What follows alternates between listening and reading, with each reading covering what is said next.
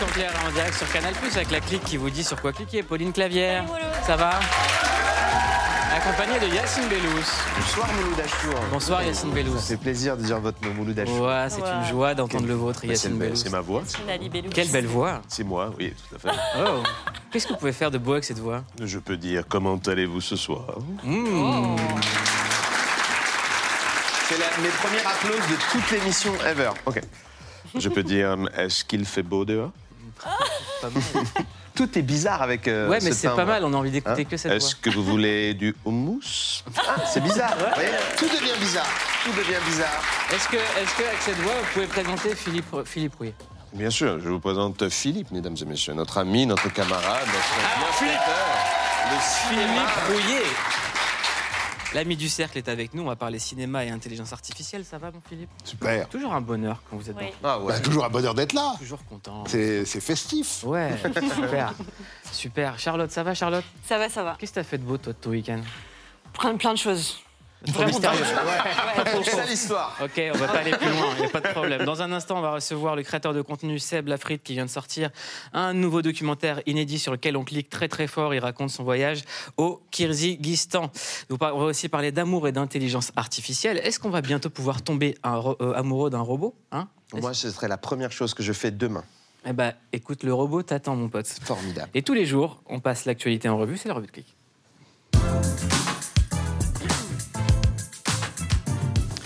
Alors Charlotte, euh, ici, euh, ici présente, euh, veut pousser un coup de gueule. Ouais, euh, le verdict est tombé. C'est la mort dans l'âme que je vous annonce que les trottinettes dans Paris sont officiellement interdites. Eh bien, j'ai envie de te dire, cher. Ah ouais J'allais dire double cher. Ça- Voilà. Non, mais c'est- c'est Philippe. Pareil. Triple Voilà. cher. Eh oui C'est Voilà. affreux. Désolé. Non, Et mais même les gens qui ne sont pas à Paris, mais dans le Loir et cher, Je suis nous regardent. Je, suis triste. Je sais, je sais qu'on va m'insulter, mais je suis désolée, les gars. Les trottinettes en libre service, c'est mon moyen de transport favori. C'est Mais ce oui. que j'utilise tous les jours. Et alors, Je qu'est-ce sais que tu as eu il n'y a pas comment longtemps Tu as eu un Charlotte. Maxi. C'était un vélo. Ah ouais, merde. Mais Hier, c'était à les- cause d'une trottinette. Ouais. Hier, les Parisiens sont allés voter et ils sont 89% à être contre les trottinettes en libre service. Mais il Ah faut quand même préciser qu'il n'y avait pas beaucoup de gens dans les urnes. Euh, ils étaient seulement 7% à- qui se sont déplacés. Euh, Paris va donc devenir la seule capitale d'Europe à complètement les interdire. Donc voilà. Et bah, moi, t'as qu'à aller ailleurs en Europe, et voilà. Bon. Bah, franchement, j'y pense. J'y faire de la trottinette ailleurs. Et comme je suis dégoûtée, Mouloud, je suis allée dans la rue ce matin pour demander aux Parisiens s'ils étaient heureux ou pas de cette décision. Ouais. Est-ce que vous êtes content, monsieur, de cette interdiction des trottinettes dans Paris? Oui. Donc là, vous êtes content, euh, c'est la fête, là? Oui. C'est pas les trottinettes qui sont emmerdants, c'est les mecs qui sont dessus. les mecs qui sont sur les trottoirs, c'est les mecs qui sont à trois sur une trottinette, c'est les mecs qui brûlent tu les feux. C'est ça qu'emmerde le monde. Je suis tout à fait en faveur des moyens de transport qui ne consomment pas d'énergie, c'est-à-dire des bicyclettes, des vrais vélos comme autrefois, hein, où on pédale. Ça me rend un grand service parce que j'y vais, euh, je vais à l'école en trottinette. Et je me suis déjà cassé la gueule dans la rue. Mais comme c'était ma fille qui était devant, c'est elle qui s'est fait mal. Moi, j'ai rien eu. C'est pas la peine de me demander Moi, je suis mon pour. avis. Excusez-moi, Moi, je suis voilà. contre. Moi, je suis. Oui, je suis pour. Je pense que c'est un bien pour la circulation dans Paris où il n'y a pas assez de bus, pas assez de métro. Du non, je suis tout pas cet avis-là. là. Je pense qu'il y a toute la place qu'il faut dans le métro, il y a toute la place qu'il faut dans le bus, et je pense que les trottinettes, c'est un danger public pour tout le monde. Il y a eu assez d'accidents quand même, donc moi je dis niette pour les trottinettes. Niette de chez niette. Vous êtes allé voter Oui, je suis allée voter. Contre, évidemment. Eh bien évidemment. Que les vieux qui sont allés voter Non Et nous, on n'est pas âgés quand même, alors arrête hein. Franchement, euh, je suis avec elle. hein. En tant que représentant des vieux sur ce plateau, je suis content. Niette pour les trottinettes, c'est un très bon slogan. Philippe, une expérience avec les trottinettes? Euh, oui, je me suis fait renverser. Ah voilà. Donc, euh, voilà. Qu'est-ce qui s'est passé? Eh ben, ils sont arrivés derrière moi. C'était à une époque où les trottinettes étaient encore sur le trottoir. Et, voilà, et, et par derrière, une, une dame m'a projeté en avant. Et donc, pour me faire tomber, il faut quand même, euh, faut quand même rouler à une certaine vitesse. Eh ben cette dame, euh, on pense à elle très très fort. Voilà. Elle est en prison? Non? On va s'en occuper. enfui. On va On s'en pourra quand même occuper. avoir sa propre trottinette. Oui, oui. Oui, voilà. C'est juste celle en libre service. Ouais, donc c'est pas Donc, le totalement problème n'est pas totalement réglé. Très bien. Euh, autre actu, les 50 ans du premier appel vocal, Yacine. hein. Eh ben oui. Voilà, le 3 avril 73. Absolument. C'est la première fois qu'on a passé un coup de téléphone de façon totalement mobile. Alors, c'était les vieux téléphones portables comme ça qui ressemblent à des énormes parpaings très, très lourds. Moi, ça m'a rendu nostalgique parce qu'on a évolué, on a grandi avec ces téléphones, donc j'ai voulu montrer trois téléphones que je trouve forcément très très iconiques. Mm. Le premier, le Bebop. Incroyable. C'était un téléphone de France Télécom. Ouais. C'était du. Je sais même pas c'était comment ça Fallait aller à une borne. Fallait être près d'une borne, fallait repérer un autocollant Mm. et se mettre à côté. Ça marchait pas très très bien. Donc c'était portable, mais pas partout. Tu pouvais pas bouger en même Mm. temps. Euh, deuxième iconique, le StarTac. Le StarTac, ah ouais, le Ah StarTac, ouais, oh, le, StarTac. oh là là, la le StarTac. totale d'avoir un StarTac. Donc, Il y avait deux moves classe. C'était. Rien que le nom, il était futur. StarTac. StarTac. Tu l'ouvrais et je crois que l'antenne, tu pouvais la tirer un Ouais. peu aussi. Donc il y avait les deux mais moves cool. Ouais. Euh, Nous, on l'appelait Psartec, le StarTac. avec le StarTac. Bah oui. Vraiment, c'était notre. Euh, ils ont essayé de copier un peu, les smartphones essayent de, de copier ça avec des téléphones à clapet, mais le vrai clapet, Oh, le c'est StarTac. celui-là. Euh, voilà, c'était vraiment très important pour nous. Et puis, bah, c'était 1G ou 2G. Maintenant, on est à la 5G. C'est très vieux, mais respect au StarTac. Et enfin, le plus iconique de tous, le 3310. Ah bah ouais, il le va- serpent. pareil, voilà, ça, c'était le ouais. bonheur. Nokia Connecting People. Euh, Il y avait le, le jeu Snake dessus, le, serpent, petit ouais. serpent. Bah, qui a donné son nom à DJ Snake, qui jouait tout le temps à ce jeu. C'est voilà, c'est pour ça. Non, c'est faux. Bah, moi, je vais dire que c'est totalement vrai. Ce téléphone a donc donné le nom à- de DJ Snake à DJ Snake. Voilà. C'est vraiment incroyable. Alors, c'était à cette époque-là un téléphone indestructible. C'est pour ça que tout le monde l'avait. Comme DJ Snake. pouvait tomber de n'importe quel étage. Il se cassait pas. Euh, il se divisait. Il suffisait de le reconstruire. Maintenant, tous ces téléphones-là qui nous ont fait rêver, qui nous ont plu, bah, ils sont dans des cimetières Oh euh, pour là. téléphone. Alors, c'est euh, une soirée aussi pour rendre hommage Mm. à ces téléphones disparus, voilà, euh, qu'ils reposent tous en paix. Euh, et leur, co- leur cousine, les cabines aussi. Les cabines téléphoniques Bien Adios, avant, ouais. Voilà. avec les fameuses cartes qu'on pouvait collectionner. C'est ça. Ouais, Comme fini, disait Doc. Gynéco, j'ai 200 aspects et 50 unités.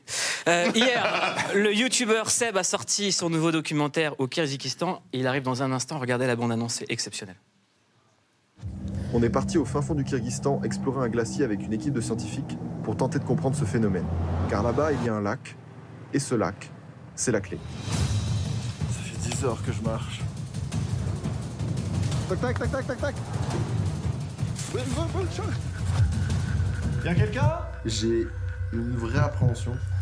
Une erreur d'inattention et puis paf.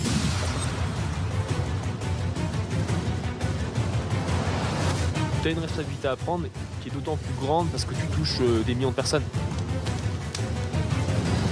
J'ai l'impression que c'est ça grandir aussi, tu vois. Qu'est-ce que ça veut dire finalement euh, tout ça quoi? C'est incroyable. Comment t'as ces idées? On est toute la journée ensemble? Tu te dis, je vais aller au Kyrgyzstan. Il est... Il est la preuve vivante qu'on peut aller en terre inconnue sans être relou. Euh, Seb, Tellement vrai. non mais c'est vrai. Ouais, ouais. T'es pas relou avec les gens qui, qui habitent là-bas. T'as pas été sûr, relou. sûr, bien T'es pas allé en train de pleurer en disant vous, vous êtes content. Voilà. J'aime trop. Exactement. Ils sont ce qui se relous. les-. Ils sont relous les mecs qui vont en terre inconnue. J'adore, tout à fait, je suis Ouais. 100% d'accord avec Non, toi. mais moi, ma vie, elle est Mais nulle. non, mais Je suis une star au cinéma et vous, vous avez des bâtons. Oh. Quel bonheur. Seb, suivi par 5,2 millions de personnes sur YouTube, tu viens de publier ton deuxième documentaire. Ça s'appelle, ça s'appelle comment? Ça s'appelle Seb au Kyrgyzstan. Kyrgyzstan. C'est Oui. quoi le Kyrgyzstan C'est un pays d'Asie centrale, euh, dans tous les petits pays en ce temps, Ouzbékistan, Tadjikistan, et, euh, et c'est ex-URSS, donc du coup c'est un pays euh, qui a un, un antécédent de culture nomade, un peu russe aussi, parce qu'évidemment, euh, voilà l'URSS. Et puis bah, depuis, voilà, on ne sait pas trop. Alors, qu'est-ce qui t'a pris pour organiser un voyage là-bas? Parce que moi, j'ai vu la vidéo aujourd'hui. suis- C'est la question que je me suis posée toutes les cinq minutes. Qu'est-ce qui lui a pris? C'est quoi? Moment, dans quelles conditions on est? Qu'est-ce qu'on est en train de faire? Pour dire, les gars, j'ai une super euh, envie Euh, alors il y a deux critères. C'est-à-dire que si on veut explorer des choses à proprement parler dans le monde, c'est soit les fonds marins, ce qui est un peu compliqué aussi pour faire un film, enfin c'est d'autres moyens de production, ou sous la terre. Parce que globalement sur la terre on a un peu tout vu. Et moi qui suis un peu copain-copain avec certains spéléologues slash scientifiques, etc., qui cartographient déjà le monde, ils, co- ils connaissaient ce spot là-bas et, euh, et ils m'ont proposé de refaire un truc qu'eux ont déjà pu faire quelques années avant pour eux pouvoir continuer de cartographier. Et autour de ça, je me suis dit, on peut construire un film. Parce que l'intérêt, c'est de découvrir un pays qu'on connaît justement pas trop, comme euh, la Papouasie. quoi. Alors, avant de partir, tu as dû exployer- ex- euh, expliquer ton voyage à tes proches, Mm. et notamment à une personne importante pour toi.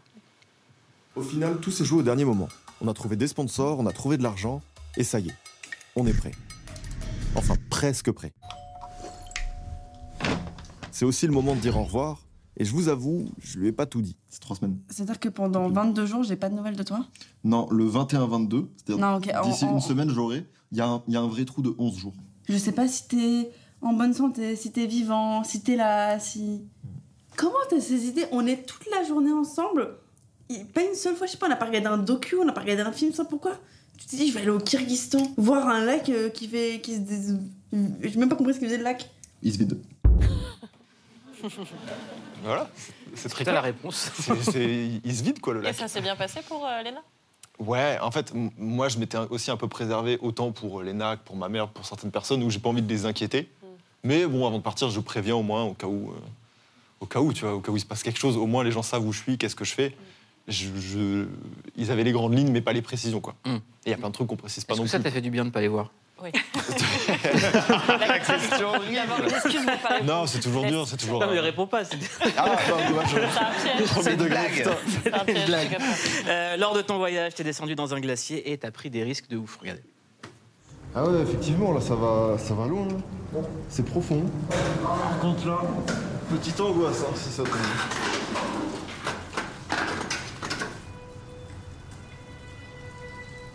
Et là, il y a la rivière, là Ouais, on va la remonter la rivière. Ça fait un, bo- un bordel, c'est ouf.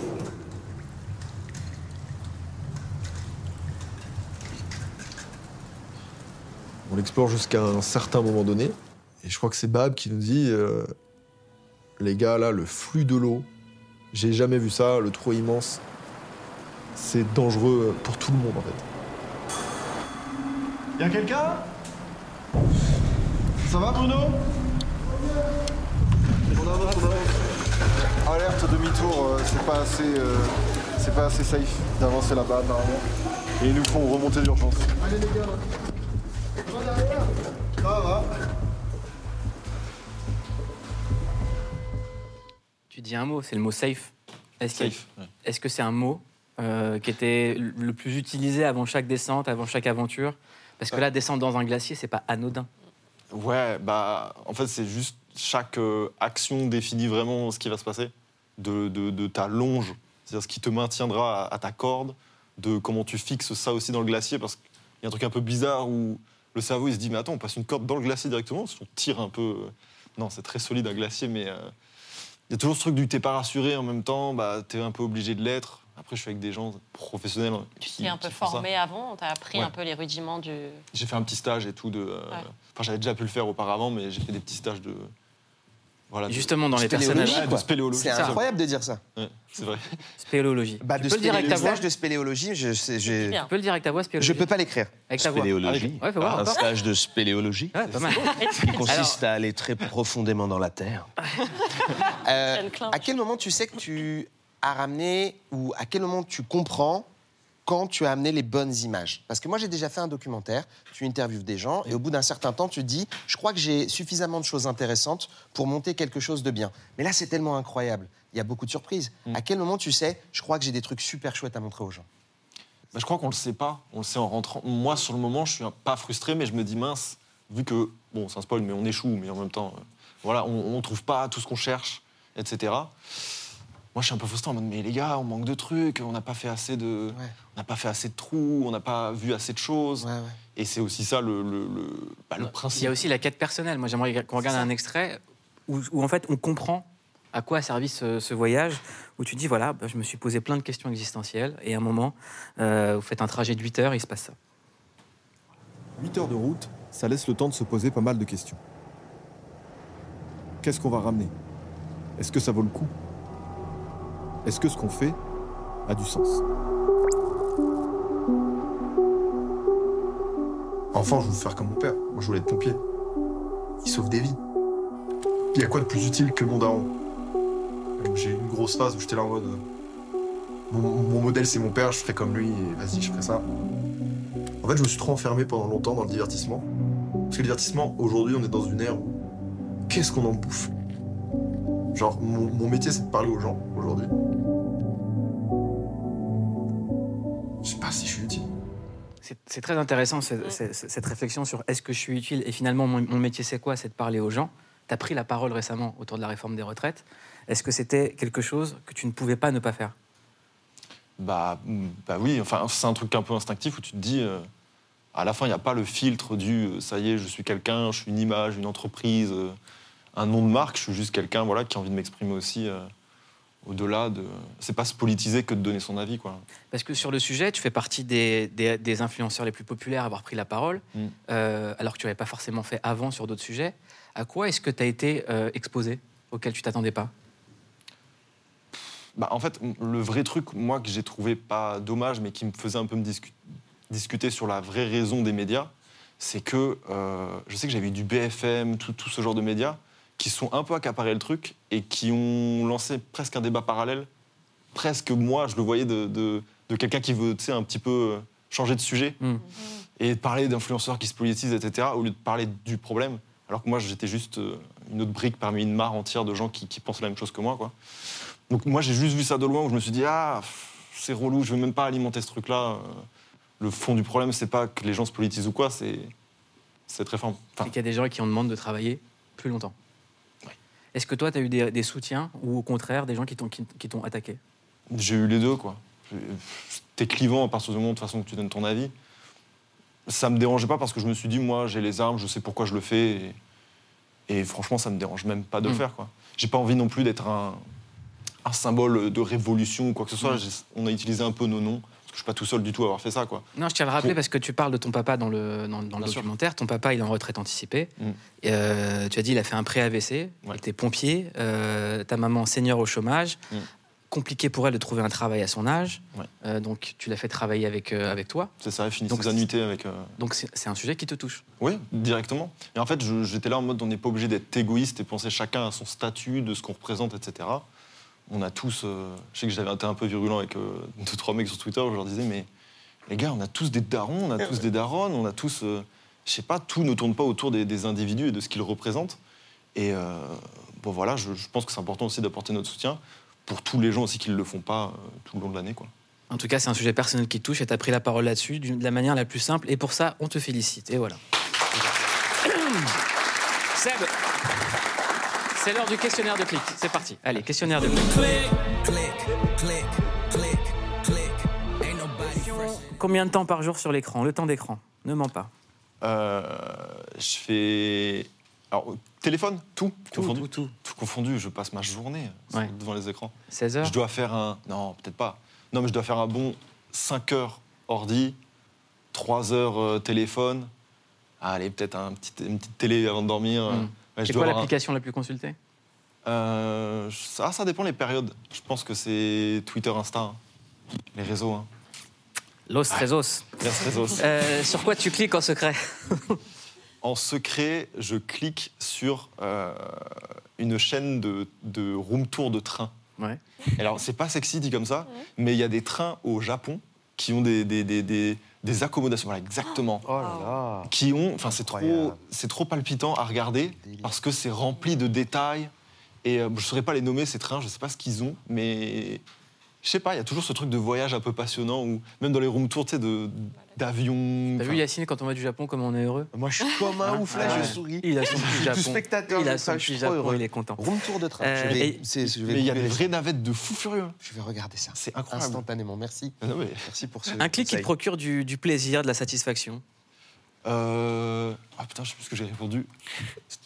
J'ai dit quoi? Il y a Moi, beaucoup de choses. j'ai les vidéos de Erling Haaland. Ah oui Alors maintenant, en fait, là, c'est juste, j'ai passé une nuit que je, que je peux pas expliquer, où en fait, j'ai- passé ma nuit à regarder. Il y a beaucoup de compilations de foot sur, sur Internet, et euh, t'as des chaînes qui font ça de manière extraordinaire. Et j'ai commencé à rentrer dans, dans la phase Erling Haaland, euh, une compilation de tous ses buts et de sa manière de jouer. Et j'ai été, je suis trop impressionné par ce gars, parce qu'il a une espèce de vision de jeu qui est trop neuve, qui est trop agréable, et il a l'air invincible.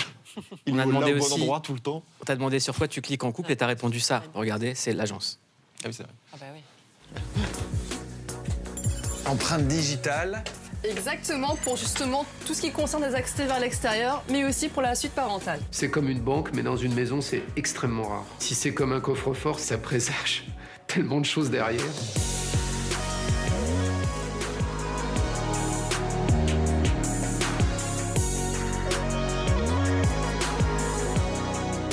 Oh là là, magique. Belle première impression. À quoi ça ressemble vos soirées devant l'agence? Bah, écoute, non, mais en fait, ça nous fait beaucoup rire parce qu'on on critique vraiment des biens immobiliers à Oui. 100 millions de dollars.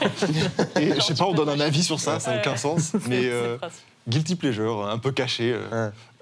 Euh, On t'a demandé sur quel son tu cliques pour te réveiller et t'as répondu ça. Tyler the Creator. De quoi? Tyler the Creator Ouais, bien sûr. C'est une inspiration pour toi? Ouais, franchement, il fait partie de ceux qui sont ultra inspirants en termes d'image, en termes de vibe, en termes de tout ce qui l'inspire. Et nouvel album, euh, voilà, que je recommande de cliquer dessus globalement. Musique encore en cours pour toi ou pas? Bien sûr. Tu continues? Bien sûr. Dans cette vibe ou autre chose? Euh, non, autre chose. Ok, il dira Ah, on dit pas. hein. Ah, voilà. Euh, c'est parti pour le recommandé du soir. Tous les jours, on vous dit sur quoi cliquer. Aujourd'hui, on clique sur l'intelligence artificielle. Est-ce qu'on va pouvoir bientôt tomber amoureux d'un robot? Hmm, Regardez? Alexa, est-ce que tu m'aimes? Ce n'est pas le genre de choses dont je suis capable.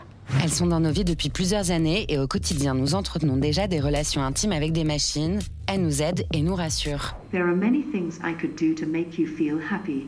Que ce soit sous forme de chatbot, Je ne suis pas exactement comme un ami réel. Je suis virtuel. Cela signifie que je peux être avec toi quand d'autres ne le peuvent pas.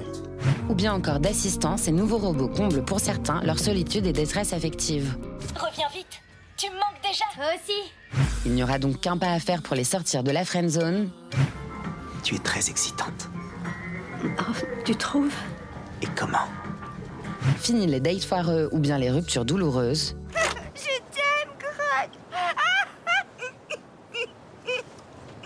Ce qui, il y a encore quelques années, semblait tout droit sorti d'un film de science-fiction, Elle s'appelle Samantha.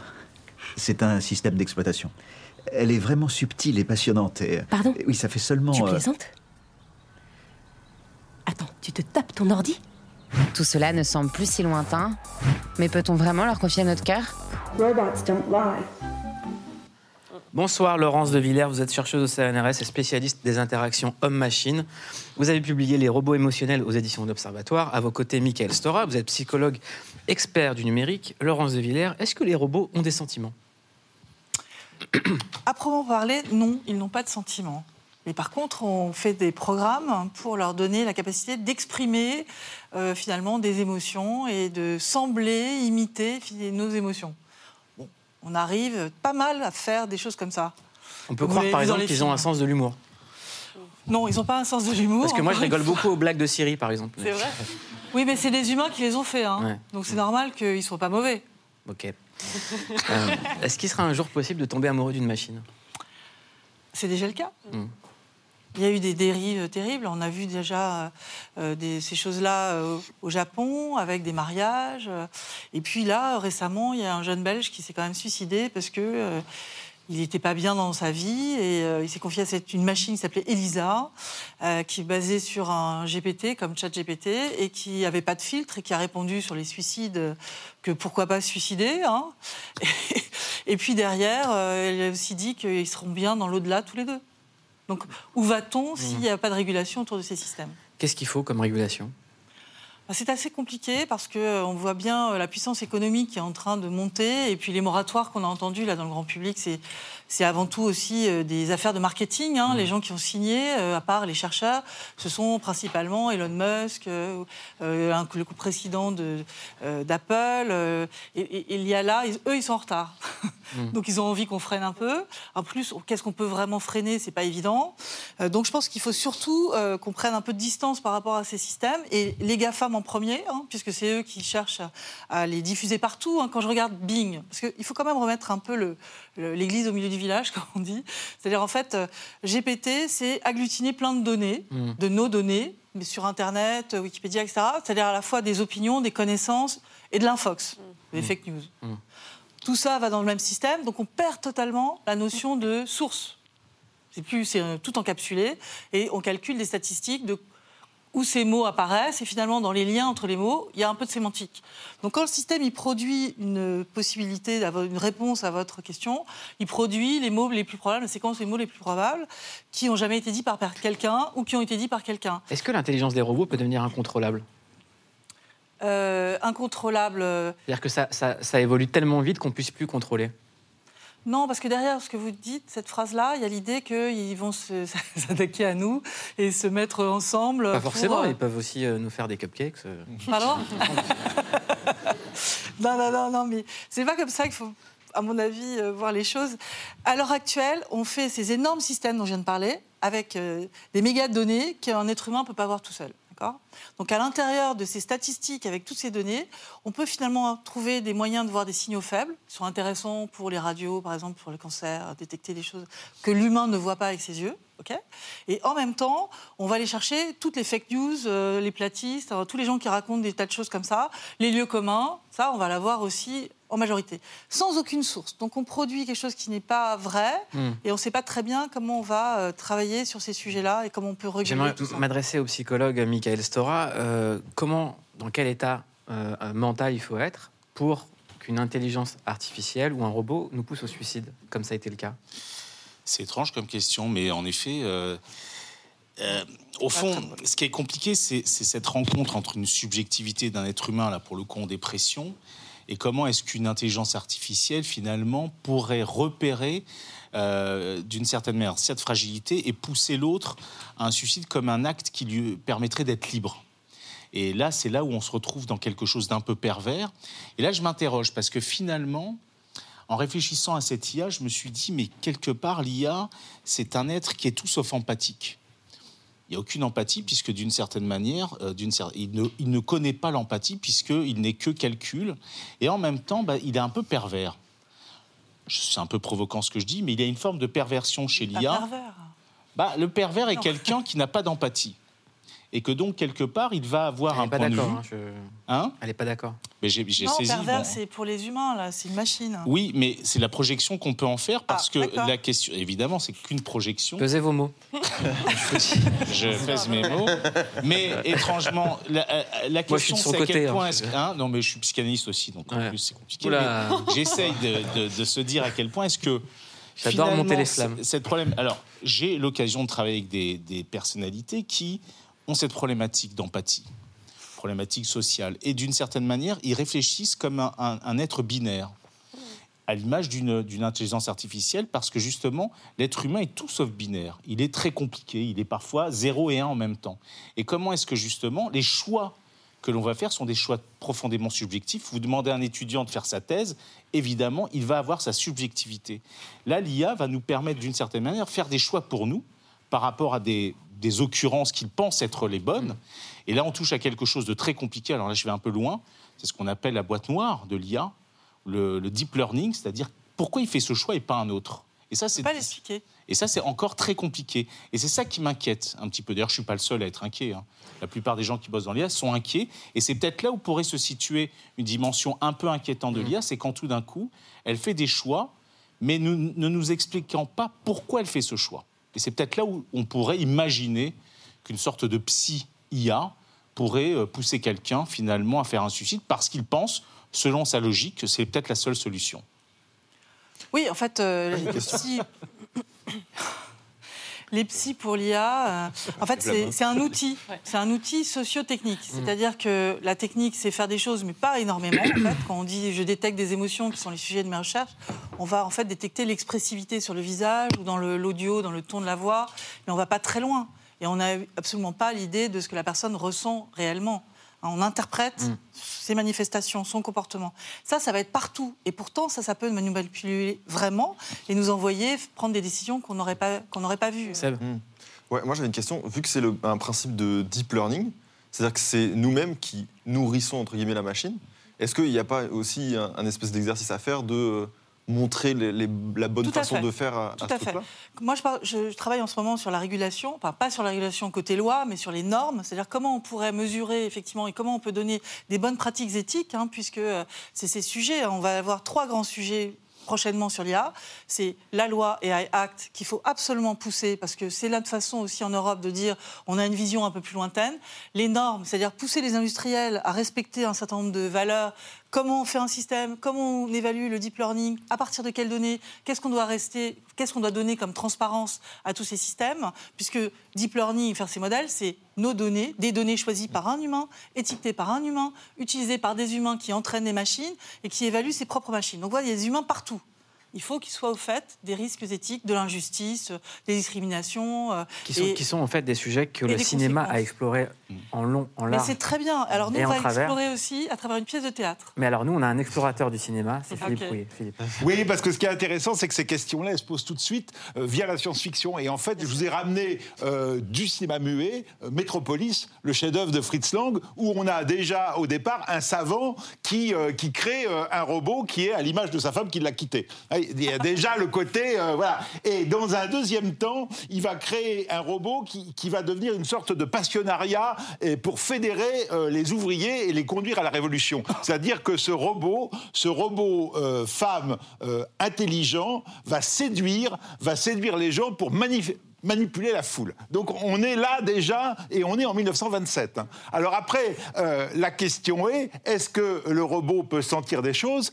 Eh ben, euh, ce qui est assez incroyable, c'est que c'est le cinéma porno qui s'y est penché avec, euh, avec un film français assez culte qui s'appelle La femme objet avec Marine Jess, où c'est l'histoire d'un gars qui est un coureur, ça tombe bien, hein, enfin un, un séducteur, ça tombe bien, on est dans un film porno, et du coup, il se dit, je vais créer une femme pour, comme ça, tous mes désirs, et alors du coup, il doit l'initier à, le concept de désir. Et ce qui est intéressant, c'est que la femme se retourne contre lui, c'est-à-dire qu'elle va développer de nouveaux désirs et l'écarter complètement de sa, de sa libido, et c'est elle qui va le, le manipuler. Bon, plus sérieusement, on a vu tout à l'heure des images du film de Spike Jones, euh, R, avec, euh, avec Joaquin Phoenix, mais qui renvoie aussi à cette problématique. C'est-à-dire qu'une fois que le gars tombe amoureux de son, de, son intelligence artificielle, enfin de son, support d'exploitation, euh, le problème, c'est qu'il n'y a pas de corps. Alors, dans le- dans l'instant, on est un peu excité, etc. Mais euh, comment construire un couple à long terme avec quelqu'un qui n'a pas de corps? Et, euh, et le film est, assez drôle parce qu'il pousse jusqu'à l'absurde. Ils font des soirées,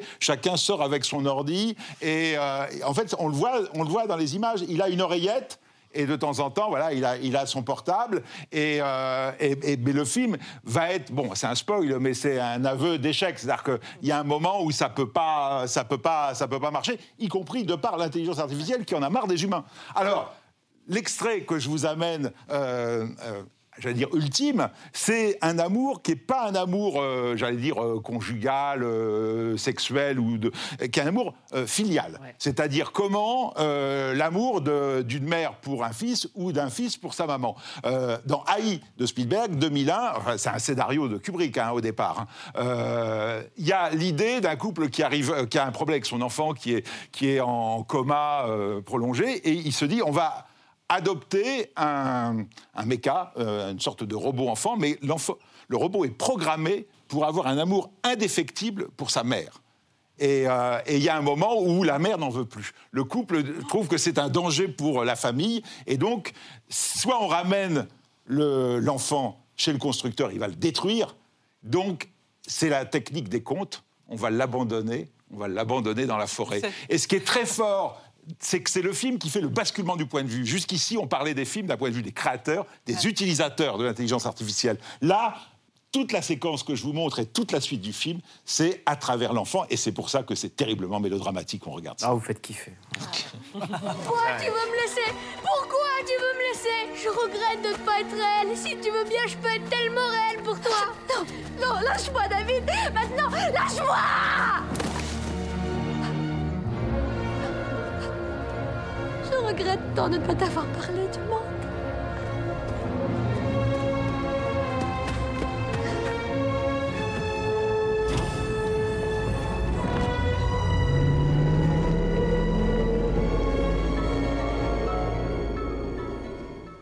Ce qui est intéressant, c'est que la forme cinématographique épousant le point de vue, ça veut dire que euh, si on épouse son point de vue, c'est qu'il peut penser. Et, c'est l'idée de- d'accéder au rêve. C'est la machine a tout d'un coup un rêve, et son rêve, c'est de devenir humain. Vous êtes d'accord avec tout ça? Non, je trouve ça génial. Prenez ce des film. notes là avec votre bureau. Ah J'adore prendre des notes, Allez. moi. Non, non, ce que je retiens, une chose, c'est quand même, c'est beaucoup de femmes objets, hein, on est d'accord Donc euh, 80% des hommes sont des codeurs, enfin, ou les codeurs sont des hommes, et 80% des objets qu'on crée, qui nous parlent, euh, sont féminisés. Qu'est-ce que ça veut dire? Allez voir quand même, il y a un film qui s'appelle L'homme parfait. c'est la metteuse en scène de Unorthodox, c'est génial, c'est l'inverse. Et vous nous demandez de cliquer dessus. Parce qu'on est chez Click. Allez. Eh oui, cliquez. Allez, Voilà, on clique. Et non, sinon, la séduction de ces machines, hein, c'est que l'envie, c'est ça l'IA en fait, hein, c'est essayer de nous séduire. hein. Et on séduit les enfants, on accapare leur attention, on leur fait acheter des, des, ca- des armures pour des jeux. Et là, ces IA, ces chatbots, c'est aussi cette idée euh, de perdre son temps avec Replica. hein. C'est donc euh, de- d'avoir des faux amis. Est-ce que c'est ça demain? Et donc, on a besoin d'en parler au grand public. On a besoin de faire des films, on a besoin de faire du théâtre. Mm. Et nous, on a mis en scène un chat GPT euh, donc au théâtre qui est, fait, qui est joué par une jeune femme hein, et qui reprend ce- ces sujets à travers euh, plusieurs humains qu'a le chat GPT. Comment ça s'appelle? Qui a hacké Garutsaya. D'accord. Et en fait, le malheureux chatbot, tous ces humains meurent. Eh ben Donc, moi, c'est j'ai un une, tr- une très bonne nouvelle pour vous. C'est l'heure du CQFC, ce qu'il faut cliquer. Qu'un algorithme, la rédac de Click vous dit sur quoi cliquer. On clique sur le nouveau documentaire de Seb sur YouTube. Après un périple en Papouasie-Nouvelle-Guinée, il nous embarque cette fois-ci au Kirghizistan. On est parti au fin fond du Kyrgyzstan explorer un glacier avec une équipe de scientifiques pour tenter de comprendre ce phénomène. Des paysages à couper le souffle et une expédition risquée. Bref, si vous ne l'avez pas encore vu, n'attendez plus pour cliquer. Y'a quelqu'un? J'ai une vraie appréhension. Une erreur d'inattention et puis paf. C'est le mois du Ramadan, c'est l'occasion de découvrir l'histoire extraordinaire de la Kaaba, le lieu le plus sacré de l'islam qui s'apprête à accueillir 3 millions de pèlerins. On clique sur le documentaire Un jour au haram sur Prime qui, pour la première fois dans l'histoire, nous fait découvrir la Mecque de l'intérieur à travers les yeux des 12 000 travailleurs responsables de cette institution.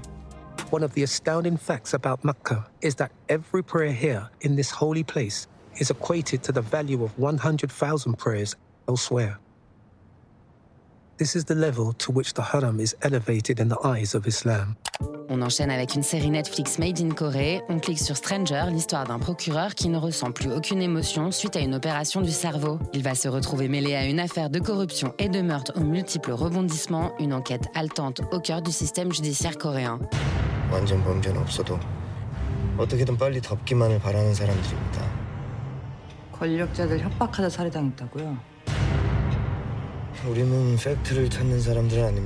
On se dit à demain pour le prochain CQFC. C'était le CQFC préparé par la rédaction de Click, euh, que je salue et que je remercie pour son travail et pour avoir préparé cette émission. Merci beaucoup, Laurence de Villers. Vous revenez quand vous voulez, vous. hein. J'adore. Comme Merci. Michael Stora, il est là tout le temps, tout le temps invité chez Non, Click. pas forcément tout le temps, mais c'était intéressant. Mais j'aimerais juste quand même dire. Alors, euh, moi, j'aimerais juste chose. vous dire que c'est la fin de l'émission. Seb, merci beaucoup d'être venu. On te retrouve pour des prochaines aventures. On clique fort sur ta vidéo. Merci Pauline, merci Yacine. Merci beaucoup Philippe, merci Charlotte. À demain. Très bonne soirée sur Canal Plus avec En aparté présenté par Nathalie Lévy. Allez, salut.